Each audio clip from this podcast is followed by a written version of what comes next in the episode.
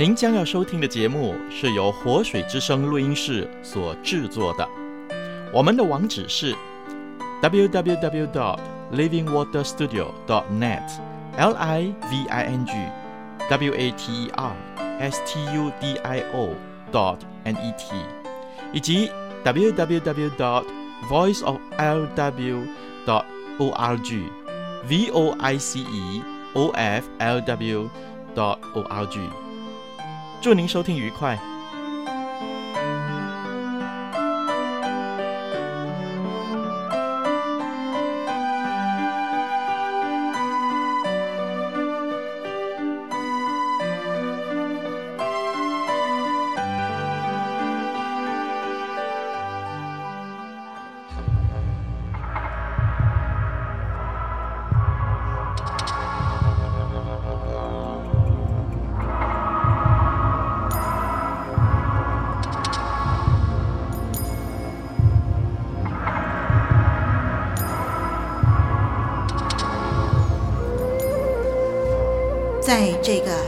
端肆虐、歪理横流、谬论猖獗之际，认识真理、把握真理、维护真理是当务之急。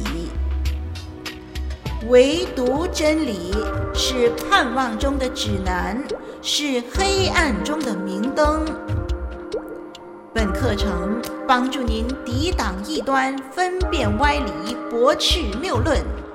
由活水之声录音室呈现，基要真理。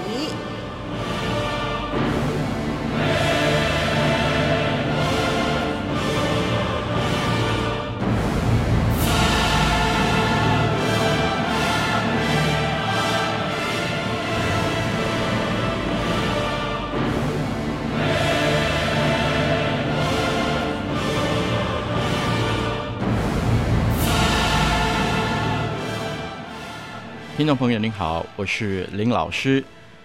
这个课程一共有三十个时段。那么第一、第二课，我们先要说认识圣经。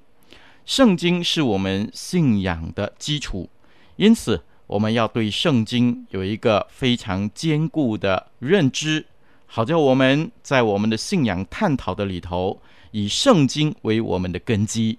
那么第一课，我们要谈圣经的绝对无误性，以及面对圣经冲突的时候，我们应当要持守的态度。那么第三呢，我们今天也会谈圣经权威的凭据。好，我们先把这段时间交托给我们的神，主，求你帮助我们，让我们对你自己的话语有绝对的信心。对你自己的话语的持守有一个非常坚固的认知的态度，主求你施恩给我们，让我们这个课程的里头知道怎么样来在变幻莫测的世代中间，对你的话语能够仍然持守到底的决心。求主引导，让我们讲的、听的，在基督的里头一起的得到帮助和造就。我们这样的感恩祷告，祈求奉主耶稣基督的名，阿门。好，我们先要来谈圣经的绝对无误性。当我们坚持这样的一个圣经没有错误的态度的时候，我们也同时会发现到，在圣经的里头，坦白说，实在是有一些不太一致的地方。那么，我们称圣经这些不太一致的地方叫做圣经经文的出入。那么这一些的出入呢，我们是需要来解决一下的。那么我们要怎么样解决呢？我想林老师就先要对弟兄姐妹说，在观念上啊，我们先要肯定圣经是绝对没有错误的。那么我们先要必须坚持这样的一个立场。那我们要用的这个立场呢，去面对圣经有出入的地方。否则，我们就很有机会会被异端或者是异教趁虚而入了。那么，我们要用怎么样的方法来处理呢？那么，首先呢，我想我们可以用调和的方法。所谓调和的方法，第一就是我们可以认为圣经两种不同的记载的方式，都同时可以是正确的。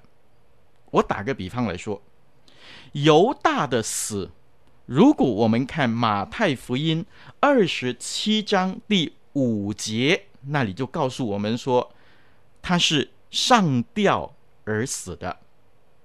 那么，如果我们在看到《使徒行传》，那个是路加医生所写的《使徒行传》一章十八节那里的记载的时候呢，我们就会发现，路加医生说他是扑倒、肚腹都流出来的那种的死法。那么，很明显的，两种的写法是完全不一样的一个记载。那么犹大的死到底是上吊而死的呢，或者是肚腹破裂而死的呢？另外一处我们可以看到圣经的里头啊，讲到主耶稣基督复活以后，有妇女到坟墓里头来找耶稣的时候，记载里头就出现了，在空坟墓里头呢，有些记载一个天使，有些记载两个天使。那么很显然的，到底是一个天使还是两个天使？一个天使就不可能是两个，两个就不可能是一个，总会有一个是对的，一个是错的，对吗？因此出现这一些的矛盾，我们就要用一种调和的方法。其实两个都可能是对的。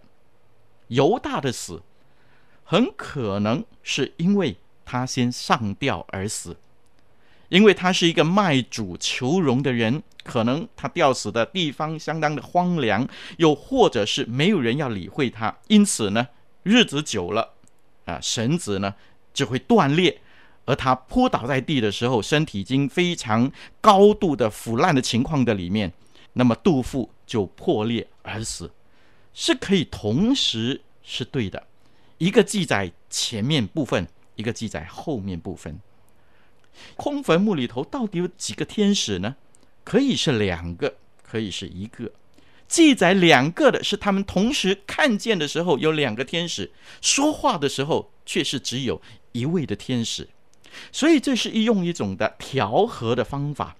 如果我们在观念上我们认为一定是有一个对一个错的话，那就可能面对一个极大的问题：圣经是有错误的。但是当我们先肯定。坚持圣经没有错误的立场的时候，我们就可以用调和的方式，让圣经的记载是完全正确的。我们可以坚持这个立场，因为用调和的方式，实在能够让我们看见每一个人记载的方式、时间，在不同的情况的里面，都是可以同时是对的。因此，圣经不可能一个对一个错的情况里面。我们就要用调和的方式。我再打一个比方，比如说有一座楼失火了，那么我们看见有两个不同版本的记载，一个是说救火员用云梯救人，火越来越猛烈，救火员仍然奋不顾身的去救这些的灾民。你可以看到同样另外一种的记载。说到有一些的灾民，由于烈火的缘故，他们奋不顾身的逃出，好叫他们保全性命。我们很明显的看见这两种的记载的角度不同，但是同时都是对的。第一个的记载方式的重点是在于消防员的英勇；第二个记载的重点是讲到灾民的。保全生命的本能，因此弟兄姐妹，我们肯定圣经无误，所以就必定在有出入的经文的里头，要有一个合理的解释，让我们可以看见事情更完整的真相。好，接下来要讲的是，在调和的时候呢，我们不能够太勉强，因为资料本身呢。已经很久远的了，已经可能遗失了，或者已经是损坏了，也可能我们永远都找不到过去同样的资料。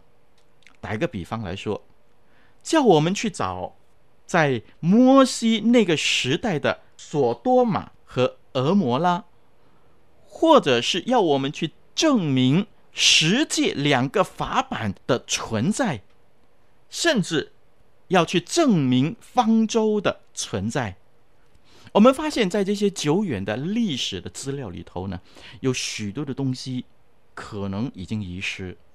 我们就要承认，有一些实在是我们找不到的，免得当我们在解释的时候，我们的解释会比圣经的记载更令人难以接受。我打个比方吧，赫人，赫人在历史上呢是没有记载的，但是。也可以经过考古学的发现以后，才知道，哎，在古代的确有过一个不为人知的王国的资料。根据资料呢，才确定那实在是赫人，那是在主前两千到两千五百年前的一个王国。那么离我们今天呢，大概是四千到四千五百年左右的生活了。但是我们要小心。这一些的历史可能考古学永远也找不到，所以呢，用审问的方式来求查圣经的证明，坦白说，这是非常的不公平的。所以，虽然有许多没有办法调和，也不应该构成反对圣经是神无误的漠视这个了解。因此，我们还是坚持圣经是无误的。没有答案，是否就等于圣经确实有错呢？我想这是不合逻辑的说法。好，接下来我们要说的是，什么是圣经无误啊？我们都说圣经无误，到底什么叫做圣经无误？对错误啊这两个字的了解呢？今天和一两百年以前，又或者是一两千年以前的看法，就有很大的不同的。比如说，风俗和背景，对某一些的民族来说，好，我们约好了见面，迟到了五分钟，哎，那是一件大事啊。但是，如果换着另外一种的文化背景，我们约好了要见面，只要不迟到超过十五分钟，哎，那就算是准时的了。所以呢，当这个文化去到另外一个背景里头，迟到五分钟，他就是一个大罪人；但是在另外一个文化中，他是稀有品种的大好人。所以，什么是错误啊？我们就大可有很多的考究了。在旧约，亚伯拉罕离我们四五千年的时间；新约也离开我们两千年了。这两千年和四五千年的背景和文化，和我们今天是非常非常的不一样的。打一个比方，我们现在说我是某某人的儿子，也就是说某某人就是我的爸爸了。但是在旧约的时代，我们看见。我是某某人的儿子的时候，他可以说是，他是我的祖先，或者是他是我的曾祖父。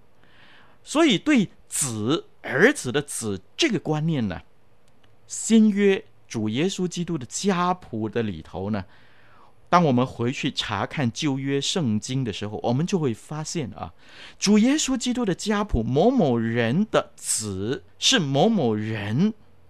那个人的上一代不一定是他的父亲的，可能是他的曾祖父。马太福音的里头呢，主耶稣基督的家谱中有出入啊。当我们好好研究的时候，我们就发现到，但是如果我们了解希伯来人的文化，它就不构成圣经的错误了，因为子可以是子孙，所以希伯来人的文化中呢。喜欢称上一代某位有名望的人啊的儿子，那么和我们今天的文化的儿子呢，不一定是同样的意思。我再打个比方，王在位多少年的计算的方法啊，有人出生十二个月才算是一岁，但是呢，今天我们有一些人一出生就是一岁了啊，然后过年的时候呢，农历新年的时候又再加一岁了，那么明年他生日的时候再加一岁了。年的计算方法也不一样，以前是三百六十天是一年，但是很明显的，我们现在是三百六十五天，对不对呢？所以，我们说圣经记载有错误。哎，那可能对那个“错误”这两个字的了解，我们要有更多的认识。我们说主耶稣也说错了，主耶稣说芥菜种是所有中最小的，在今天我们就可以举出更小的种子，对不对呢？但是我们说，如果主耶稣他当时很准确的举出最小的种子，那么请问对当时的人来说有什么意义呢？啊，可能一点意义都没有，因为他们不认识那种的植物的名称，所以我们不能够用现在二十世纪的科学的了解来和往日的文化还有背景统一而论。我想这也是很不公平的。因此，我们还是坚持一个非常重要的立场：圣经是无误的。问题在于我们怎么样协调。我们怎么样了解“错误”这两个字？当我们看见圣经的里头在记载上有错误的时候，我们要用一个非常坚定的立场，因为圣经的里头实在有一些记载上的出入。我再举一些的例子，《民数记》二十五章九节，那里说瘟疫死了两万四千人。但是呢，在新约圣经十章八节记载同样一件事情说，说那时候死了两万三千人。那我们就要看你是用怎么样的立场。我们对数目字的立场是什么？过红海到底有多少人？是一百八十万，还是两百万人呢？五饼二鱼没有人口登记，凭什么说？是五千人呢？难道不可以是四千九百九十九个人吗？所以这些的记载是当时的门徒啊看过去的时候大约的人数而已。这些我们所谓圣经记载的错误，这个错存在着我们怎么样的一个了解？我们今天说日出东方啊，但是真的是日出来吗？其实这个讲法也是有错误的，对不对？因为日出原来是地球的自转的结果，不是太阳跑出来的。因此，弟兄姐妹，首先林老师要建立弟兄姐妹一个非常重要的概念：圣经的绝对无误性，这是我们的立场。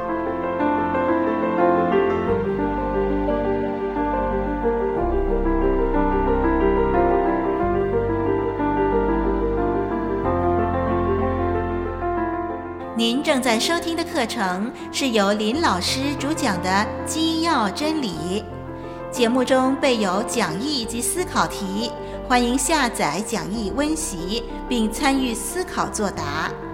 我们也乐意为您批阅答案，交流心得。可将来信寄来以下电邮地址：t h u e k 二零零四 at yahoo dot com。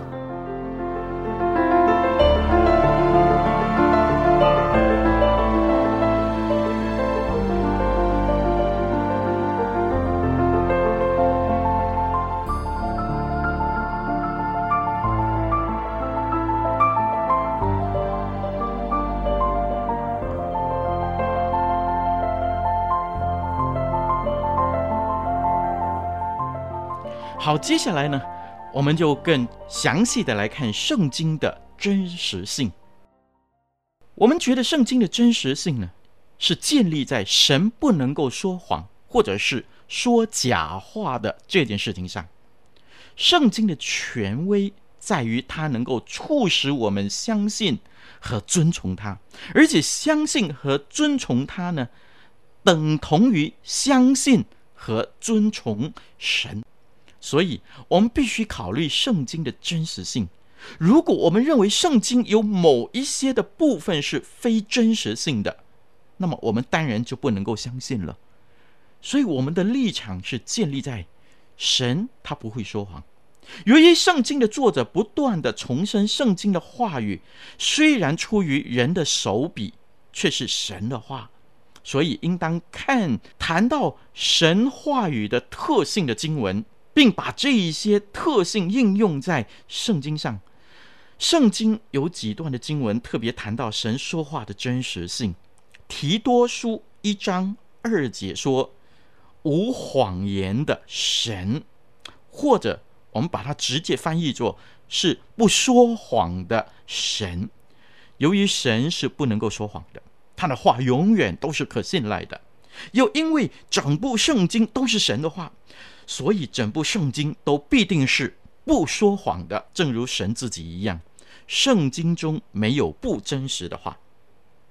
希伯来书六章十八节提到两件事，就是神的誓言和他的应许是不能够改变的，因为神不会撒谎。希伯来书的作者在这个地方说，神不单不说谎，也说出他根本不可能说谎。虽然这里指的是誓言和应许，不过。如果神既然在这种的情况下不可能说谎，那么就肯定他在任何的情况下也不可能说谎。圣洁的神不容许这么样一件的谎言而侮辱了他自己的属性的。神是不可能会说谎的，因此我们坚持圣经的真实性。第二呢？圣经所说的话语都完全的真实，没有错误。就是因为圣经是神的话，神又不会说谎或说假话，所以呢，我们可以推论圣经中没有虚假和错误。圣经中有几处的经文肯定了这一点。诗人十二篇六节那里说：“神的话是纯净的言语，如同银子在泥炉中炼过七次。”诗人在这个地方用了一个栩栩如生的比喻来形容神话语是真正的纯净的，神的话没有瑕疵。箴言书三十章五节也说，神的话每一句都是经得起考验的，它是一面的盾牌，凡投靠他的都可以得到保护。不是圣经中有些话是真的，啊，而是每一句。话都是真的。事实上，神的话语永远都安定在天。诗人说：“耶和华，你的话安定在天，直到永远。”耶稣指出，他话语是永恒的，所以主说：“天地都要废去，我的话却不能够废去。”这些的经文明显的肯定了神吩咐我们相信圣经一切话语这个要求当中。隐含的原因就是圣经没有不真实和虚假的话。我们肯定坚持这个立场，不单单只是在考古学，在我们的思想的里头，更是因为圣经的本身也如此的坚持着。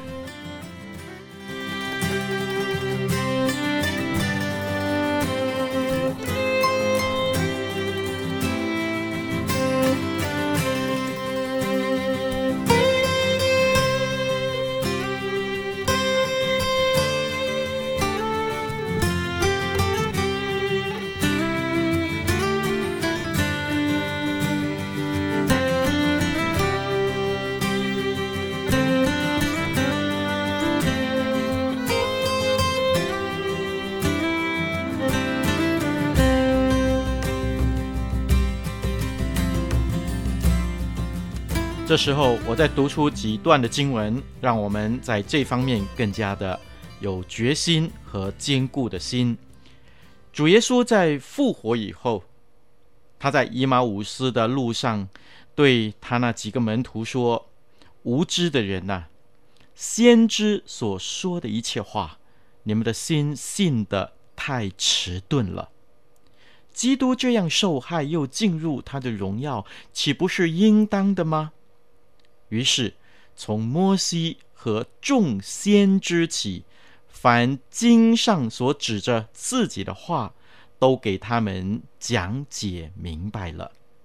弟兄姐妹，主耶稣他强调整本圣经的权威，是我们都可以坚持信靠，可以来寻求真理的一个方向。求神因此坚固我们。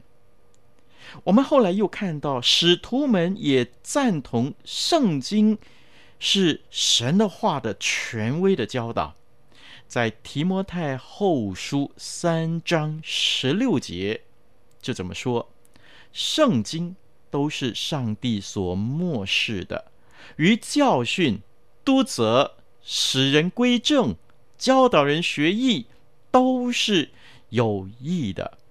也就是在我们的生活的每一个层面上，神的话都对我们起着非常重要的一个教导，让我们可以来信靠和遵守。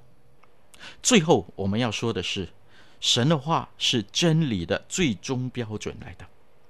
在约翰福音十七章，主耶稣向父神这样的祈求，他说：“求你用真理。”使他们成圣，你的道就是真理。约翰福音十七章十七节那里这么说。这节经文有趣的地方呢，是耶稣并没有使用我们所期望的形容词，啊，说你的话语是真的，他反而用了一个名词，说明神的话不单是真的，而且它本身就是真理。求你用真理啊，用你的话。这个分别十分重要，因为这句话叫我们明白圣经是真实的，不仅是它能够符合最高的真理的标准，更指到圣经本身就是真理的最终标准。圣经就是神的话，而神的话就是判定真假的最终的定界。神的话本身就是真理。因此，我们必须以圣经为真理的最终标准，是量度其他一切真理的宣称。符合圣经的主张就是真的，否则就是假的。也就是说，所有宣称圣经是有出入的、有谎言的，这一些都是非真理的，因为他们都违背了圣经最终定界的标准。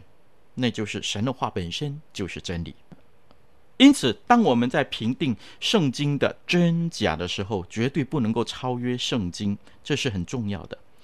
决定我们所信的根基之一，就是圣经的准确性。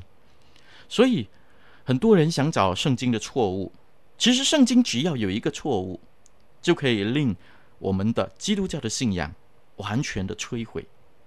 但是感谢神，至今上帝的话仍然安定在天。罗马书十章十六、十七节，圣经这么说：只是人没有都听从福音，因为以赛亚说：“主啊，我们所传的有谁信呢？”可见信道是从听道来的，听道是从基督的话来的。所以，如果圣经所记的，是有错误的话，那么我们这些信道的人，就是信一个有错误的信仰，那我们都要归于徒然了。圣经的权威呢，完全建立在圣经他自己的身上，因为圣经本身是一本合一并且是和谐的书。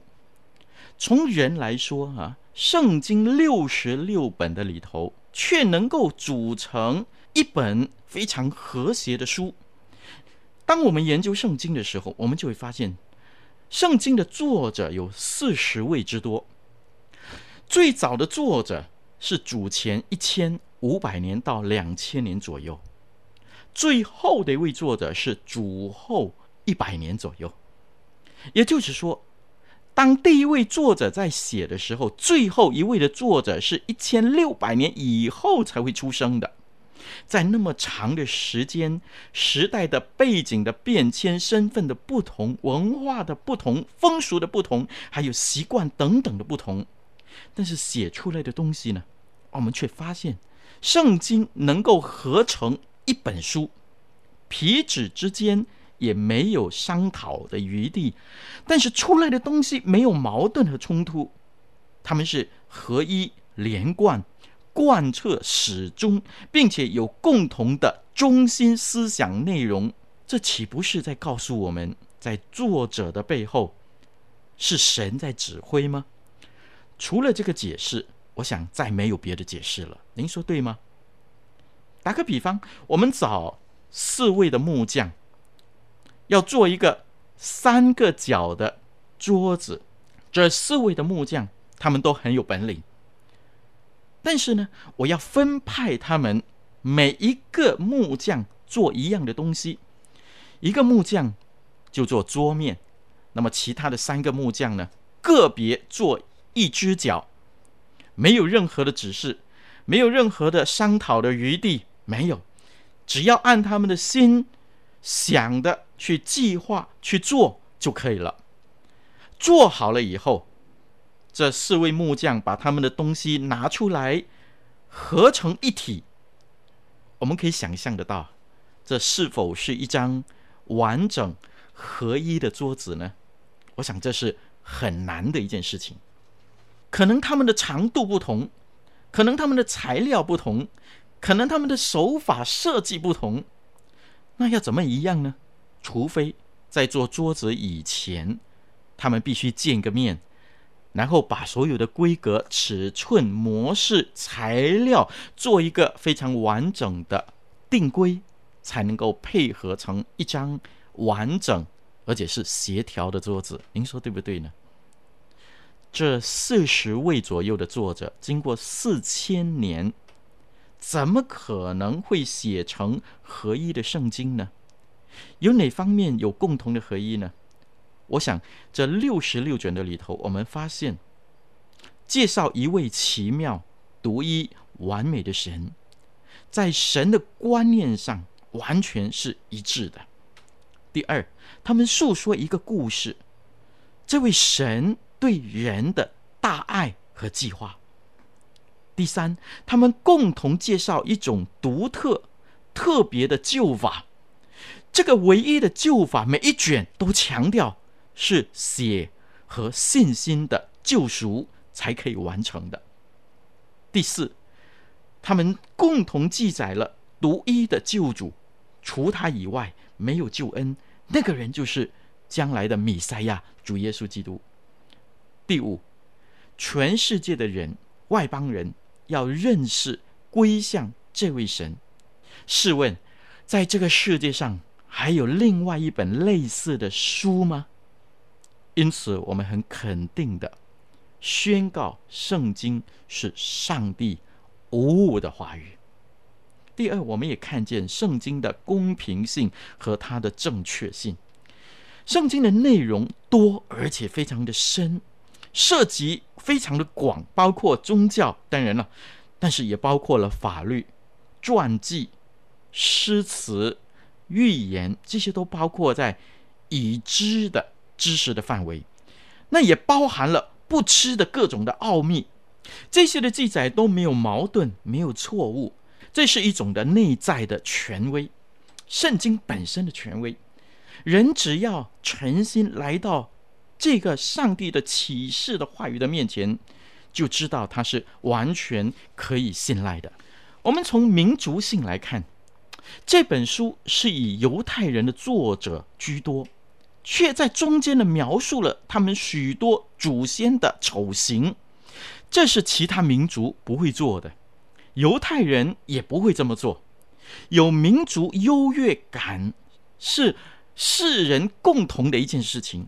每一种的民族都自夸自己的祖宗有多么样的德行，但是在圣经的里头，对祖宗的丑行却一一的说的相当的清楚。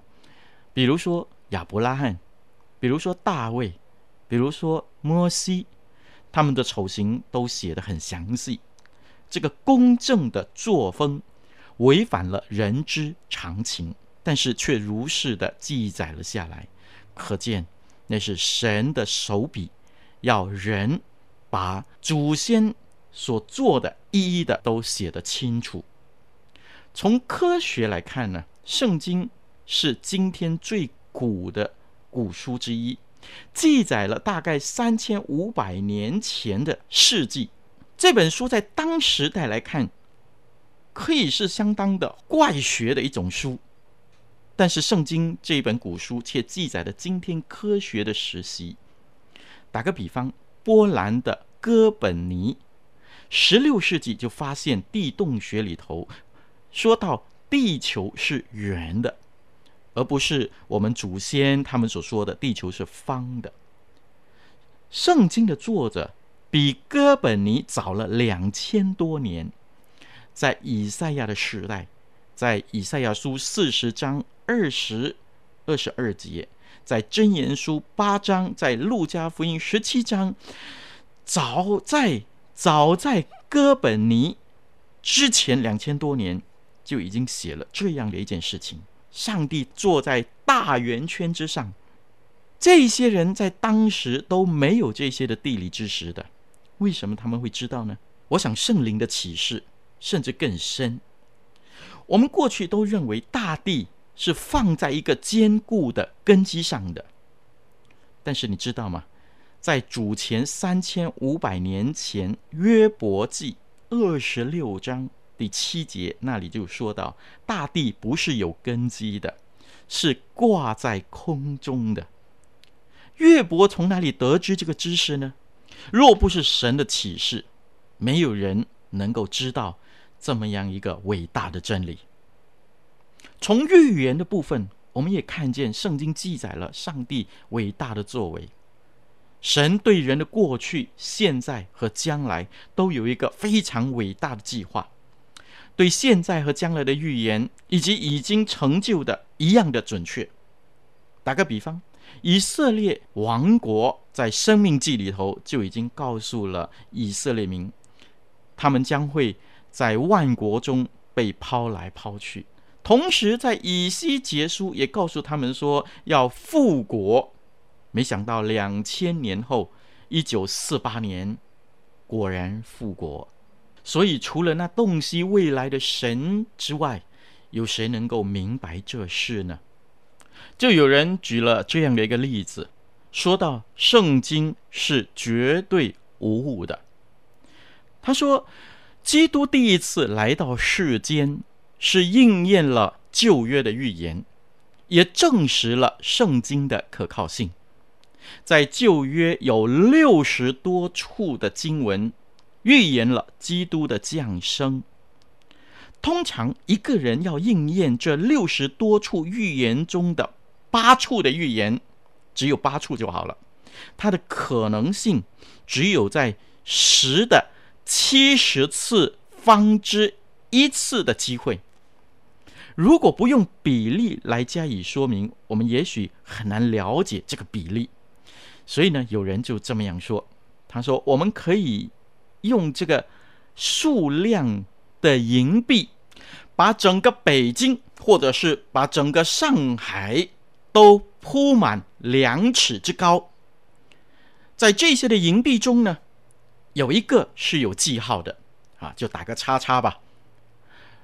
那么我们就请来一个人，蒙着双眼，那么叫他在这么一大堆的银币中随意拿起一个，而他捡到的这一个呢，正好是有做记号的银币的那个机会。那么这就与一个人能够使六十个预言中的八个预言应验的比例是相同的了。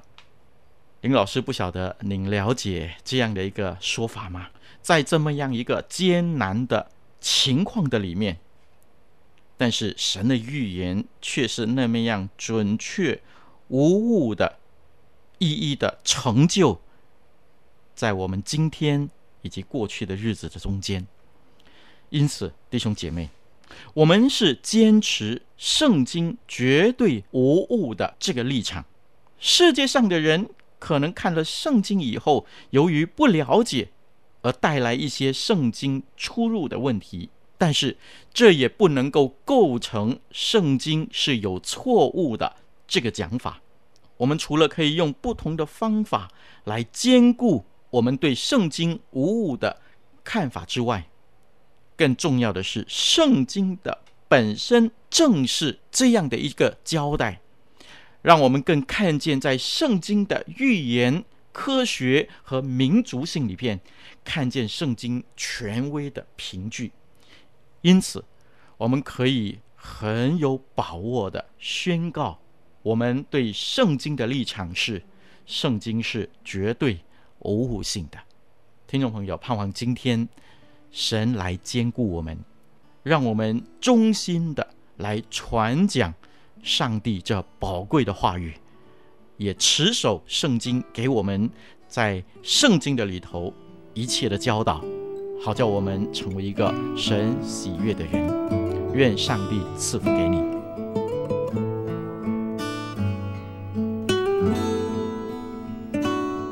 我们一起来祷告。亲爱的天父，我们感谢你，因为你的话语安定在天，永不更改。主啊，用我们有限的知识，我们有时候很难诉尽你话语中的奥秘。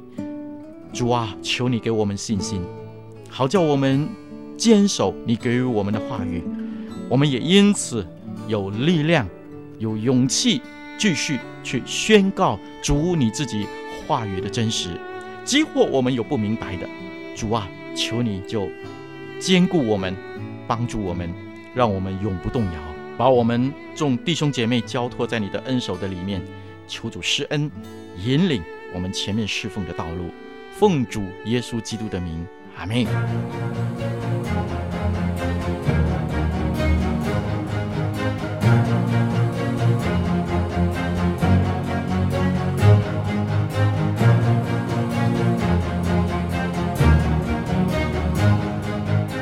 感谢您收听基要真理，欢迎介绍更多朋友收听以上课程。我们的网址是 www.livingwaterstudio 点 net 以及 www.voiceoflw 点 org。愿我们都穿戴神所赐的全副军装，抵挡魔鬼的诡计。愿神祝福你在真理上扎根成长，荣神益人。